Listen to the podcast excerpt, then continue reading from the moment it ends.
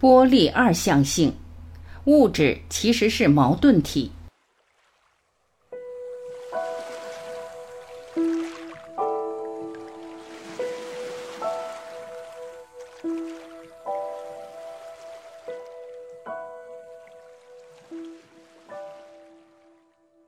波动是自然界中常见的现象，例如生活中随处可见的水波、传递声音的声波，还有传递能量和信息的电磁波等。粒子在日常生活中更为常见。南方人一日三餐碗中的大米饭是粒子形状，粘在面包表面的芝麻是粒子形状。很多水果的种子都是粒子形状。我们习惯借用宏观世界的粒子形状来理解微观世界的物质，例如光、电子、原子之类物质。我们喜欢将它们想象成粒子形状的东西。虽然人类的大脑虽然具有抽象能力，但是描述或理解事物必须得借助日常经验到的物体形象。在宏观世界，事物要么表现为粒子的形态，要么表现为波的形态，不可能表现出既是粒子又是波的形态。就像一个物体不可能既是圆形又是方形。但在微观世界，两种看起来相互矛盾的东西却可以同时呈现在一起。例如，在双缝干涉实验中，光表现为波态。关掉其中的一个缝隙，光则表现为粒子态。双缝干涉实验表明，光具有粒子和波两种形态，也可以叫做波粒二象性。波粒二象性是指所有的微观粒子或量子系统，不仅可以部分的以粒子的术语来描述，也可以部分的用波的术语来描述。大家也可以简单的理解为。在微观世界，粒子具有波的特性，波也具有粒子的特性。波粒二象性是微观粒子的基本属性之一。在非观察的情况下，微观量子系统处于粒子态和波态的叠加态。经典的粒子概念和波概念无法完整描述量子系统的物理行为。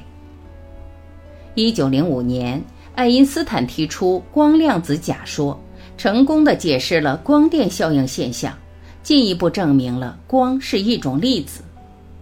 爱因斯坦说：“好像有时我们必须用一套理论，有时候又必须用另一套理论来描述这些粒子的行为，有时候又必须两者都用。我们遇到了一类新的困难。”这种困难迫使我们要借助两种互相矛盾的观点来描述现实。两种观点单独是无法完全解释光的现象的，但是合在一起便可以。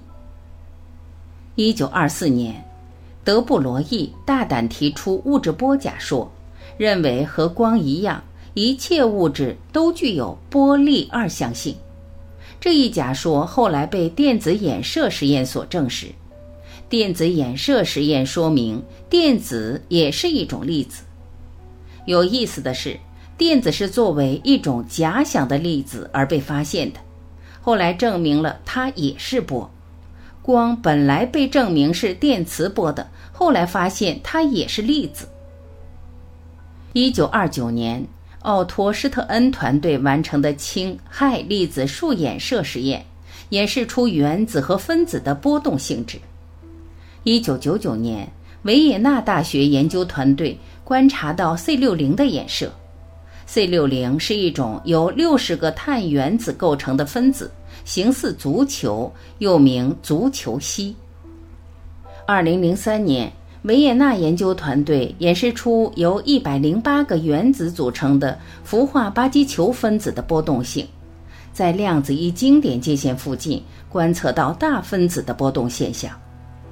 二零一三年，科学家通过实验证实，质量超过一万 U 的巨型分子也能发生干涉现象。二零一五年，瑞士洛桑联邦理工学院科学家成功拍摄出光同时表现波粒二象性的照片，在日常生活中，人们之所以观测不到物体的波动性，是因为它们的质量太大，可能发生波动性质的尺寸非常微小，现有仪器几乎无法观测得到。需要提醒一下，对于大分子的波动性，大家不要理解为这些物质颗粒的运动轨迹就像蛇一样走弯弯曲曲的波浪线，同样要像理解电子的波动性一样。这些物质颗粒的波动性是指它们在某一空间内出现的概率，它们同样像电子一样，在同一时刻可以出现在不同的地方。在非观测的情况下，它们的位置是一种叠加态，具有不确定性。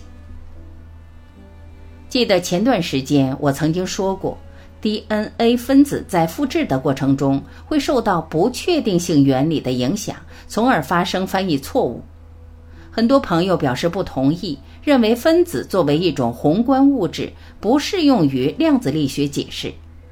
今天了解了大分子的衍射实验，应当转变一下观念。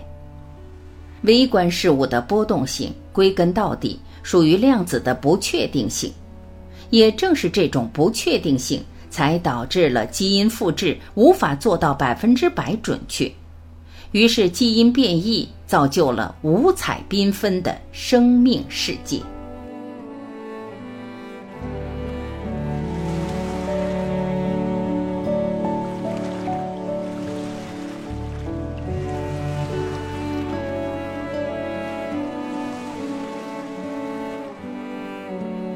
感谢聆听，我是晚琪，再会。